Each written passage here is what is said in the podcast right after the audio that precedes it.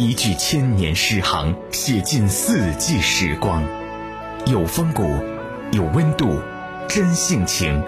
八九六汽车调频，听见历史。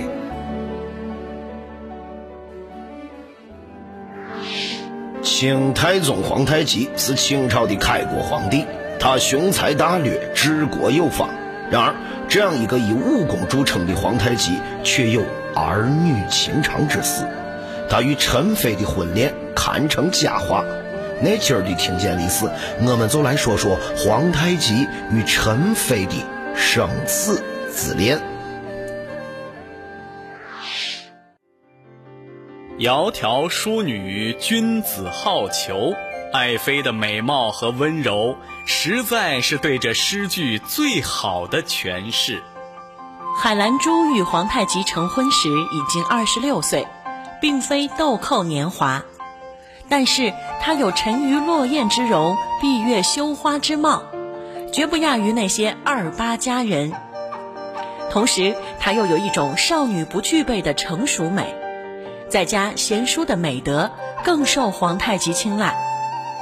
此时，皇太极已过不惑之年，比陈妃大十六岁，二人形影不离，情投意合。皇太极封他为东宫大福晋，仅次于皇后，位居四妃之首。东宫也赐名为关雎宫。爱妃为朕诞下皇子，这是普天同庆的好事。朕要大宴群臣，大赦天下。崇德二年，陈妃在关雎宫生下一位皇子，按长幼排列，这是皇太极的第八子。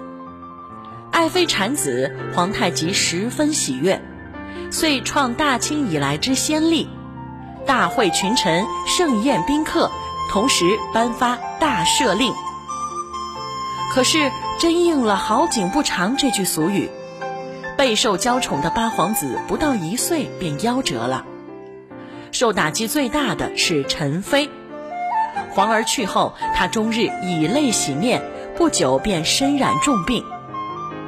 海兰珠最终撒手人寰，命归西天，年仅三十三岁。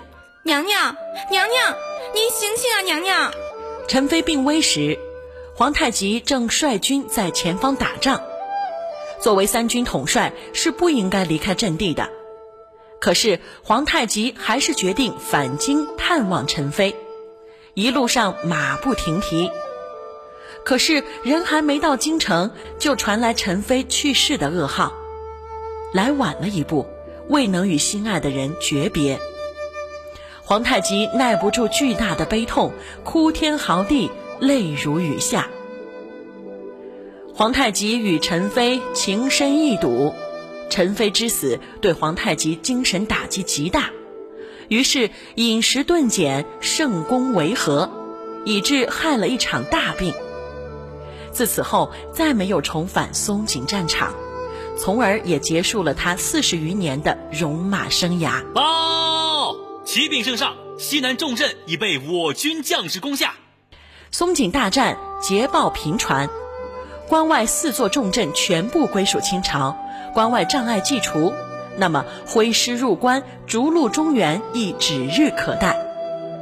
然而，战争胜利的喜悦也不能冲刷皇太极的悲伤，对陈妃的思念与难解的忧伤，严重损害了皇太极的健康，以致他的身体日渐衰弱，甚至连日常朝政也难以公卿办理。在陈妃去世两年之后，皇太极也病入膏肓，死在清宁宫，灵魂追随陈妃而去，享年五十二岁。